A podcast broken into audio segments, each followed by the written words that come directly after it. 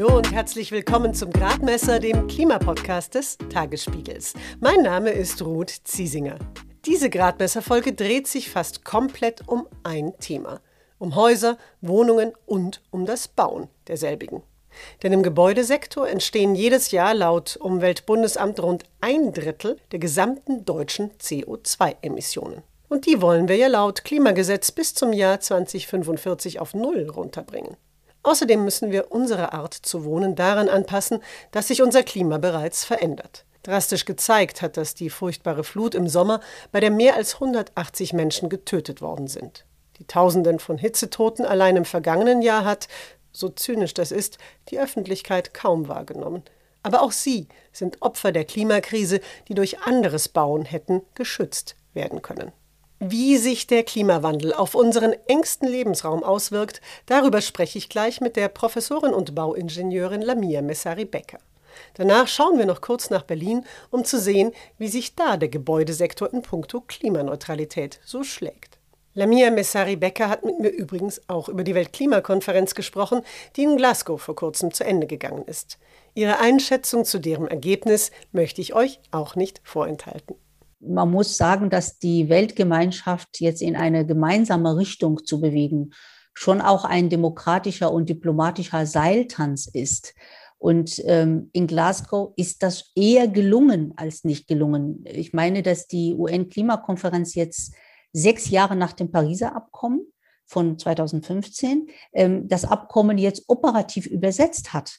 Allein der globale Ausstieg aus der Kohleenergie wird eingeleitet. Das ist wirklich eine Wende, die sich ja auch langfristig überhaupt kein Land mehr entziehen dürfte. Und wenn man bedenkt, dass 197 Länder über Regeln für einen globalen Kohlenstoff Markt geeinigt haben. Also wie rechne ich meine CO2-Minderung im Ausland an? Also dahinter steckt, dass 2015 in Paris vereinbart wurde, dass Industrienationen ihre Emissionsminderungen auch in anderen Ländern erbringen dürfen. Aber die Anrechenbarkeit, wie man das genau ermittelt, was man überhaupt als Gutschrift betrachten kann, war nicht gut geregelt. Und das ist jetzt geregelt und das dürfte eben auch milliardenschwere Klimaschutzinvestitionen in den Entwicklungsländern auslösen. Etwas auch, was vielen Akteuren, auch Aktivisten sehr wichtig ist, die soziale Frage, die Gerechtigkeitsfrage, bei allem Verständnis dafür, dass man natürlich mehr will. Aber ich glaube, wir müssen aufpassen, dass wir in der Klimaschutzdebatte uns nicht weiter, ähm, wir das Thema nicht äh, zu einer Spaltung der Gesellschaften bringen. Da klingt Besorgnis durch. Klar ist, die Klimakrise verstärkt viele soziale Ungleichheiten. Weltweit, aber auch ganz nah. Bei uns, zu Hause und beim Thema Wohnen. Und darum geht es jetzt gleich auch im Gespräch mit Lamia Messari-Becker.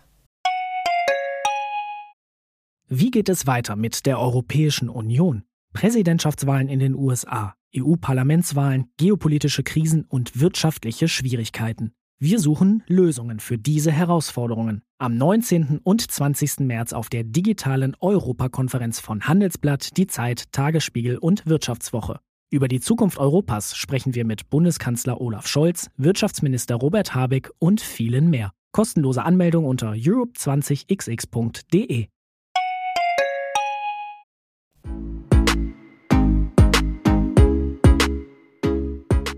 Lamia Messari-Becker ist Professorin für Gebäudetechnologie und Bauphysik an der Uni Siegen. Außerdem ist sie unter anderem Mitglied im Club of Rome und im Expertenkreis Zukunft Bau des Innenministeriums.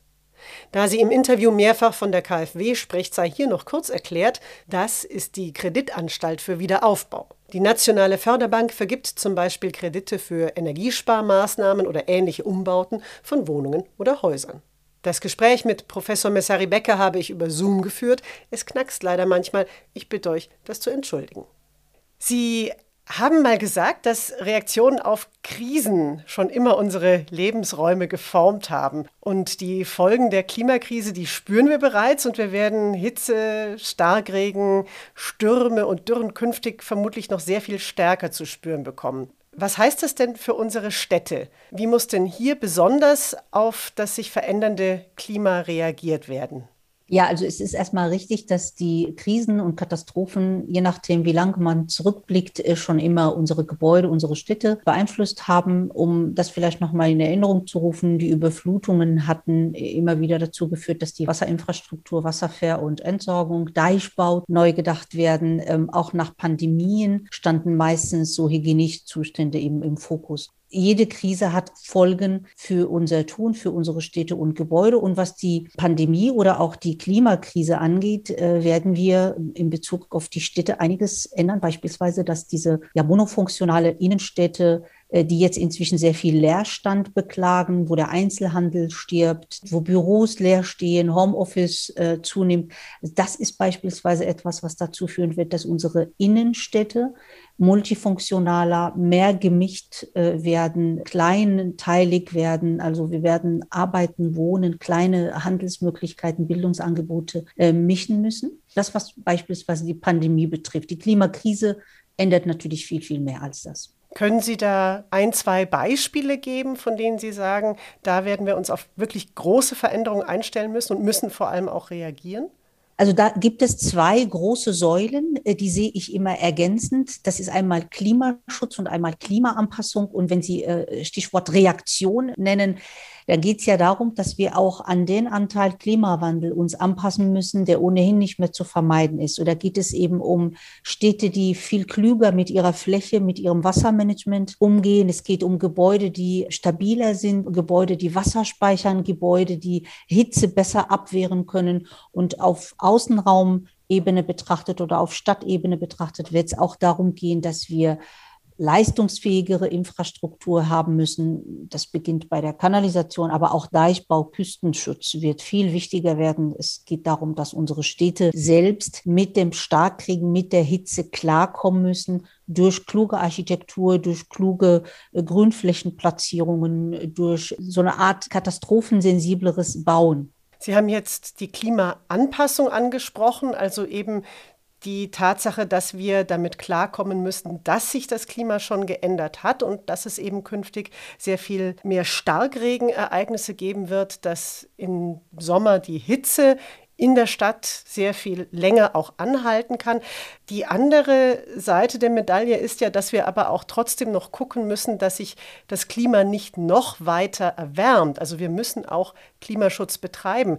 Kann man denn Klimaanpassung und Klimaschutz sogar auch ergänzend betreiben? Unbedingt Klimaschutz und Klimaanpassung. Das ist kein Entweder-Oder, das ist sowohl als auch. Weil mit Klimaschutzmaßnahmen, erneuerbare Energien, klimaneutrales Wirtschaften, bessere Nutzung von Fläche, schütze ich natürlich die zukünftigen Generationen, also unsere Kinder und Enkelkinder. Das hat natürlich immer auch eine Bremsspur, weil wir auch recht spät dran sind.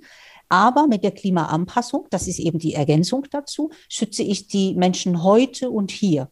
Flutkatastrophe ist nur ein Stichwort. Und dazu gehören bauliche Maßnahmen, infrastrukturelle Maßnahmen. Und durch diese Anpassung schütze ich automatisch auch die zukünftigen Generationen von dem Klimawandelanteil. Insofern ist ganz wichtig auch zu verstehen, dass Klimaschutz und Klimaanpassung sich wunderbar ergänzen. Um nur ein Beispiel zu nennen, wenn wir unsere Städte umbauen mit Blick auf Klimaschutz, mit Blick auf Klimaanpassung, dann geht es ja auch darum, dass wir mehr Grün schaffen, dass wir dem Wasser und der Natur auch einen gewissen einen Raum geben. Das führt dazu, dass wir auch CO2 äh, mehr binden. Wenn wir unsere Städte umbauen, geht es auch darum, dass wir erneuerbare Energien an Gebäuden und an Infrastruktur mitdenken. Das ist auch ein Beitrag.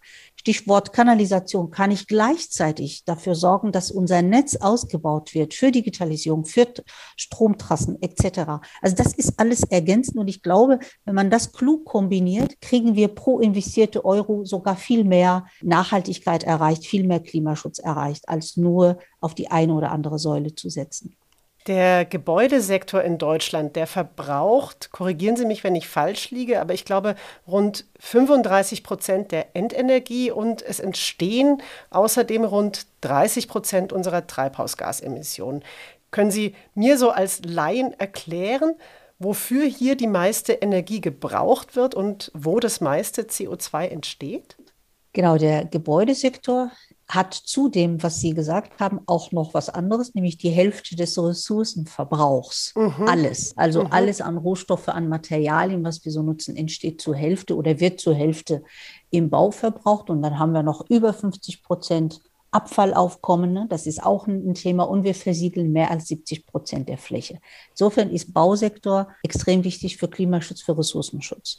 Und ähm, wenn die Emissionen angeschaut werden, dann geht es überwiegend um einmal das Thema Heizung. Also wir haben nach wie vor im Gebäudesektor über 70 Prozent der Wohngebäude beispielsweise mit Erdgas und mit Öl. Äh, versorgt, also werden beheizt mit fossilen Energien. Das ist also eine Riesenherausforderung da, äh, umzusteigen. Und der weitere, der andere Teil ist natürlich die Produktion all dieser Baustoffe und Bauprodukte, Materialien, die wir äh, brauchen im Bau, also begonnen von Stahl, ähm, Zement, äh, Ziegel, Glas etc. Das brauchen wir alles und das ist im Moment in der Produktion noch fossil und da deshalb gehört eben klimaneutrales Wirtschaften mit dazu und was teilweise untergeht. Wir brauchen auch eine Materialeffizienz. Wir müssen mehr recyceln. Wir müssen versuchen, das, was wir der Natur entnehmen, möglichst gering zu halten, also nicht zu viel abbauen, das, was wir abbauen, extrem effizient nutzen und dann aber auch immer wieder dem Kreislauf geben, sprich recyceln, sprich äh, Sachen so bauen, dass wir sie zurückbauen können, auseinander trennen können, ohne großen Abfall, ohne große Emissionen oder ohne hohen Lärm. Das ist die Zukunft. Kreislauf fähig bauen. Ich kann quasi aus einem, aus den Bestandteilen eines alten Hauses, aus den Überresten ein neues bauen, aus den Materialien, die beim Abriss entstehen? Oder wie stelle ich mir das vor? Also im Neubau, wenn wir neu bauen, muss es zum Standard werden. Deshalb plädiere ich ja auch für, für einen Ressourcenausweis von Gebäuden dass man das eben als Standard etabliert. Wie baue ich die Dinge ein, dass ich sie nachher wieder nutzen kann? Im Bestand ist es noch nicht so möglich. Wir sehen aber, dass der Bestand unser wenn Sie so wollen, unser Rohstofflager der Zukunft. Dort geht es beispielsweise darum, Ziegel wieder zu verwenden, Stahlbeton wieder zu verwenden, Glas wieder zu verwenden. Es gibt schon heute Unternehmen, die bereit sind, ihre Bauteile wieder abzuholen, also Fenster, weil die interessiert sind an den Rohstoffen, die da drin stecken, Glas und Aluminium und, und Kunststoff etc. Und das müssen wir aber jetzt auch fördern. Das heißt, wir brauchen in der Baubranche, in der Gesetzgebung, in der Förderung eben die Rahmenbedingungen, dass das attraktiv wird. Sie kritisieren ja oft auch das Baurecht. Was müsste denn am Baurecht geändert werden, damit es eben nicht Klimaschutz oder Klimaanpassung erschwert oder teilweise sogar verhindert? Ja, da reicht wahrscheinlich die Zeit gar nicht dafür aus. Man muss einmal verinnerlichen, dass unsere Ziele, Klimaschutz, Ressourcenschutz, Ausbau erneuerbaren, das sind Ziele von morgen. Aber unser Baurecht ist von gestern. Unsere Bebauungspläne, Flächennutzungspläne und all das, was dort entstanden ist, ist mindestens 50 Jahre alt. Und deshalb müssen wir all das reformieren. Wenn ich jetzt einfach im Baurecht zwei, drei Beispiele rausgreifen darf. Es geht darum, dass wenn wir beispielsweise Wohnungsbau schaffen wollen, dass unser Baurecht das Umbauen erschwert. Wir haben ein Baurecht, aber kein Umbaurecht. Es wird ihnen leicht gemacht, ein Gebäude abzureißen und neu zu bauen, als den Bestand weiterzuentwickeln, klug zu entwickeln, die graue Energie der Materialien, die da drin steckt, dort zu lassen und eben im Bestand versuchen, Wohnungen, teilbare Wohnungen, neue Ideen einzubringen und diese Fläche zu nutzen. Das erschwert unser Baurecht. Da müssen wir wegkommen. Wir haben den starken Fokus auf Energieausweise von Gebäuden. Jeder hat, äh, jeder weiß, was ein Energieausweis ist. Das gibt eine Information über den Energiebedarf eines Hauses. Und wir müssen aber eigentlich viel mehr die Ressourcen mitdenken. Und da ist das Baurecht vollkommen blind. Und es gibt andere Beispiele aus dem Bereich Flächennutzung. Wenn wir heute aufgrund vieler Vorgaben ein Gebäude sanieren, und das ist teilweise so bürokratisch, dass wir am Ende an der gleichen Stelle das neue Gebäude haben, aber weniger Nutzfläche. Und das kann es nicht sein. Da muss das Baurecht da und hier flexibler werden, zu sagen, okay, wir wollen das Gebäude erneuern, wir haben neue Vorgaben, die wir einhalten müssen. Aber um wenigstens die gleiche Fläche zu generieren, müssen wir möglicherweise ein Geschoss mehr oder ein halbes bauen dürfen. Das ist nur ähm, ein Beispiel. Das Klimaschutzgesetz, wir haben ja eins, das gibt für die verschiedenen Sektoren, also zum Beispiel die Landwirtschaft oder den Verkehr oder eben auch Gebäude, Ziele vor, um wie viele Tonnen CO2 der Ausstoß an Treibhausgasen jedes Jahr sinken soll, beziehungsweise muss, wenn wir im Jahr 2045 tatsächlich Klimaneutralität erreichen wollen. Im vergangenen Jahr hat der Gebäudesektor seine Minderungsziele gerissen. Also die Treibhausgasemissionen sind nicht genügend runtergegangen, obwohl wir zum Beispiel viel Geld in Gebäudesanierung stecken. Was läuft denn da falsch?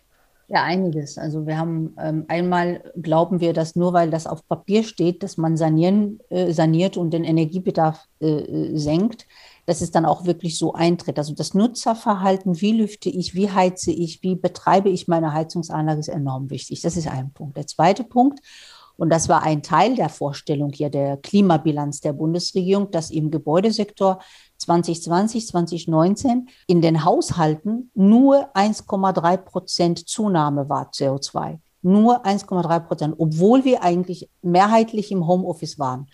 Das bedeutet im Umkehrschluss, dass die Heizungsanlage praktisch immer läuft, egal ob ich da bin oder nicht. Und das äh, gibt wiederum einen Aufschluss darüber, dass wir neben der Theorie, neben der ganzen Sanierung, neben der Förderung, neben Energieausweis, Ressourcenausweis etc., wir müssen auch mal in die Keller gehen und die Heizung optimieren. Thermostate in den Geschossen auch wieder anpassen. Wir nennen das fachlich den hydraulischen Abgleich. Da kann man fast 10 bis 20 Prozent holen, allein durch die Optimierung einer Heizungsanlage. Seit 1990 bis 2019 hat der Bausektor 42 Prozent CO2 reduziert. Das hat kaum ein anderer Sektor geschafft. Der Verkehrssektor ist bei 1 Prozent, also kann man null sagen. Und der Gebäudesektor wird bis 2030 sogar nochmal 40 Prozent erreichen müssen, also nur in neun Jahren das gleiche schaffen wie in 30 Jahren zuvor. Das ist eine enorme Herausforderung. Und was auch unbedingt angegangen werden muss, ist, dass wir bei dem Wunsch, die Sanierungsrate zu erhöhen, nicht nur das Einzelgebäude fokussieren, sondern vielleicht auch Quartiersansätze, also mehr auf Quartiersebene versuchen zu erreichen. Wenn man aber zum Beispiel Heizungen nicht nur optimiert, sondern auch austauscht, also wir müssen ja perspektivisch die Ölheizung austauschen, Fassaden müssen wirklich nachhaltig gedämmt werden und das kostet alles Geld. Wie kann man denn, Sie haben die Nutzer und Nutzerinnen angesprochen, wie kann man denn die privaten Eigentümer und Eigentümerinnen dazu bringen, dass sie sich solche Maßnahmen leisten können und wollen?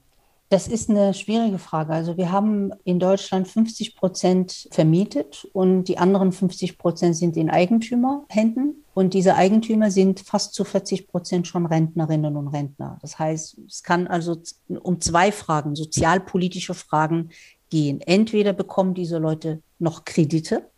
Ja, wenn man in Rente ist, muss man das auch schon mal in Frage stellen, ob man überhaupt einen Kredit bekommt und wie attraktiv ist die KfW-Förderung? Das ist eine Frage. Und die äh, zweite Frage, wollen die Leute noch diese Kredite aufnehmen?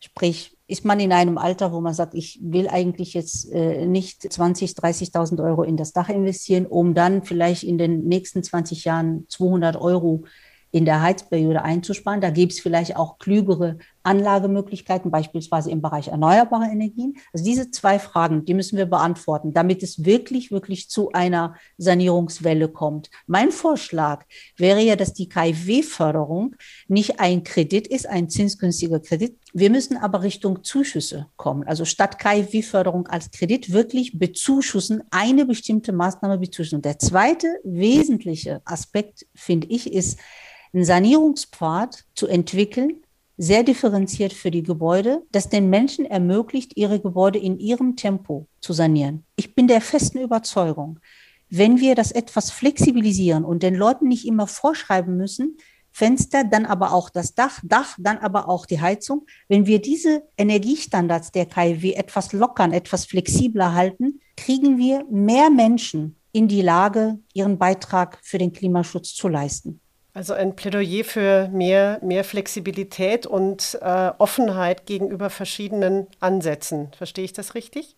Vor allen Dingen auch Offenheit gegenüber, wann mache ich welche Maßnahme. Also vielleicht ist, also wenn man das an konkreten Beispielen macht, an einem Gebäude, wenn Sie umfassend sanieren und umsteigen auf erneuerbare Energien, sind Sie nicht weniger als 100 bis 200.000 Euro los Wenn wir aber sagen, zunächst wird die Dämmung bezuschusst und vier Jahre später sind die Fenster dran oder andersrum.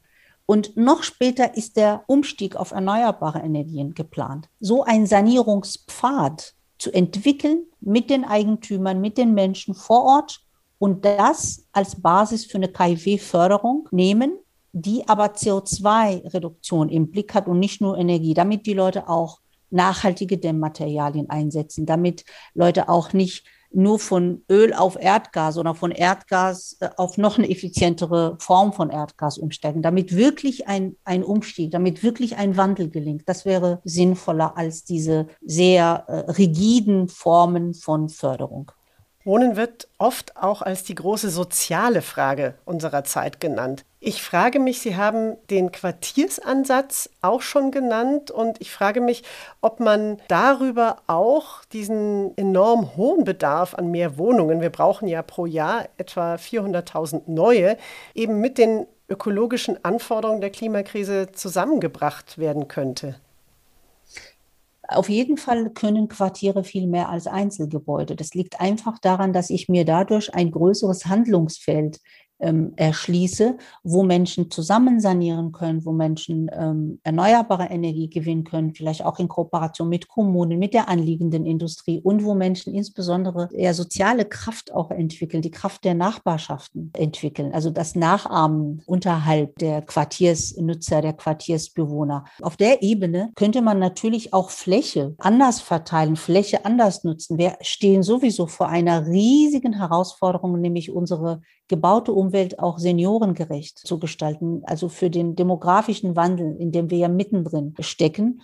Und dabei können wir beispielsweise Wohnungen teilbarer, also teilbare Wohnungen gestalten. Das heißt, man ändert den Grundriss, so dass wir aus einer größeren Wohnung zwei, drei kleine machen. Und umgekehrt kann man aus zwei kleinen Wohnungen eine größere machen für eine Familie. Und wenn man das etwas flexibel hält, das, ich nenne das mal lebensphasenorientiertes Wohnungsbelegen, ja, dann glaube ich, ist da auch ein hohes Potenzial im Bestand, Wohnungen äh, zu schaffen. Und das muss man natürlich auch vor Ort passieren. Der Bund beispielsweise kann so etwas fördern, darf aber nicht vorschreiben, wie das genau zu passieren hat.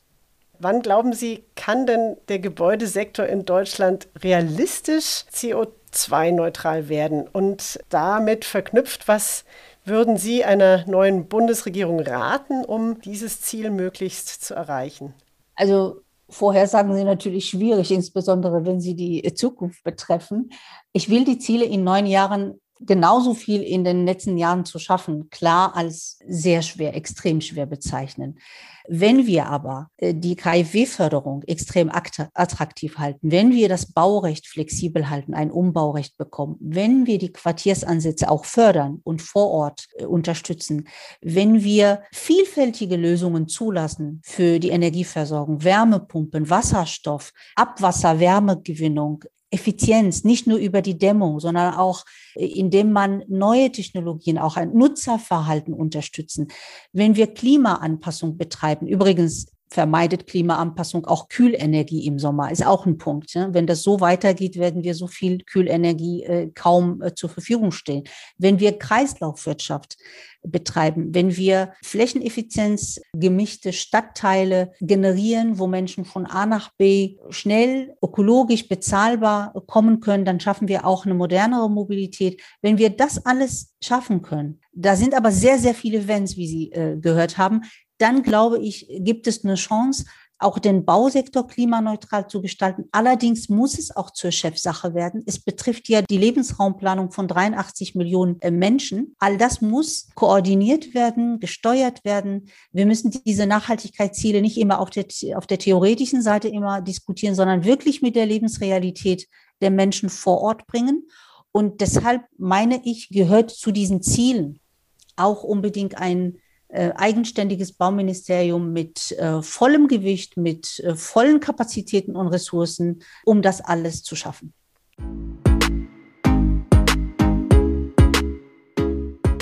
Der Weg zu Null Emissionen im Bau ist also nicht unbedingt leicht. Allerdings würde es sich wirklich lohnen. Schon allein für unsere Lebensqualität. Klimaneutralität, das strebt auch Berlin an. Aktuell läuft sogar der Volksentscheid Berlin klimaneutral. Der will die größte deutsche Stadt schon im Jahr 2030 quasi emissionsfrei sehen. Ob er das gerade im Blick auf den riesigen Gebäudebestand für machbar hält, wollte ich von Klaus Mintrup wissen. Er ist Berliner SPD-Experte für Bauen, Wohnen und Klimaschutz und war bis September Mitglied im Bundestag. Also im Augenblick ist es ja so, dass wir auf der einen Seite in Berlin ein großes Fernwärmesystem haben, aber wir haben auch noch Kohlekraftwerke. Man muss diese Fernwärme defossilisieren und äh, gleichzeitig einen Ersatz für die Kohlekraftwerke schaffen, der langfristig nur aus Wasserstoff bestehen kann. Alles andere äh, halte ich nicht äh, für sinnvoll. Biomasse bringt da wenig Sinn. Und dann haben, haben wir natürlich außerhalb der Wärmenetze sehr viele Einzelheizungen. Da stellt sich die Frage, wie wir neue Wärmenetze aufbauen können und wie wir am Ende mit den Häusern verfahren, wo wir eben keine Wärmenetze aufbauen können. Das heißt, es ist ein, ein wirklich gigantisches Programm und das kriegt man nur erfolgreich hin, wenn man eine kiezbezogene Planung macht, wo man sich anschaut, wie die erneuerbaren Potenziale sind, wo die Abwärmepotenziale sind, wie die Leitungsinfrastruktur ist äh, und der Erhaltungszustand der Gebäude und dementsprechend eine Mischung macht aus äh, Infrastrukturplanung und Sanierungsplanung für die Gebäude. Also Quartiersansatz. Klaus Mindrup sieht, wie Messari Becker vor allem im Quartiersansatz einen Weg in die klimaneutrale Zukunft. Dass Berlin den in tatsächlich nur neun Jahren zurücklegen wird, da ist der SPD-Politiker allerdings skeptisch. Angesichts des Tempos, in dem in der Stadt andere Veränderungen, wie zum Beispiel die Verkehrswende, vorankommen, ist das leider nachvollziehbar. Damit ist jetzt auch dieser Gradmesser zu Ende. Die nächste Folge dreht sich darum, wie Menschen für den Ausbau von Wind- und Solarenergie gewonnen werden können. Denn trotz theoretischer Zustimmung für die Energiewende ist in der Praxis das Windrad meist hart umstritten. Harald Uphoff von der Stiftung 100% Erneuerbar sagt uns da mehr. Abonniert den Gradmesser am besten, dann verpasst ihr die Folge nicht. Ihr findet ihn auf allen Podcast-Plattformen und natürlich hier auf tagesspiegel.de. Falls ihr übrigens einen Themenwunsch habt, dann schreibt doch an gradmesser.tagesspiegel.de. Wir würden uns sehr darüber freuen. In diesem Sinne, mein Name ist Ruth Ziesinger. Alles Gute und bis zum nächsten Mal.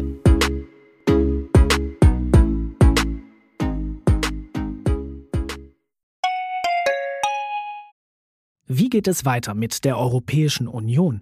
Präsidentschaftswahlen in den USA, EU-Parlamentswahlen, geopolitische Krisen und wirtschaftliche Schwierigkeiten. Wir suchen Lösungen für diese Herausforderungen. Am 19. und 20. März auf der digitalen Europakonferenz von Handelsblatt, Die Zeit, Tagesspiegel und Wirtschaftswoche. Über die Zukunft Europas sprechen wir mit Bundeskanzler Olaf Scholz, Wirtschaftsminister Robert Habeck und vielen mehr. Kostenlose Anmeldung unter europe20xx.de.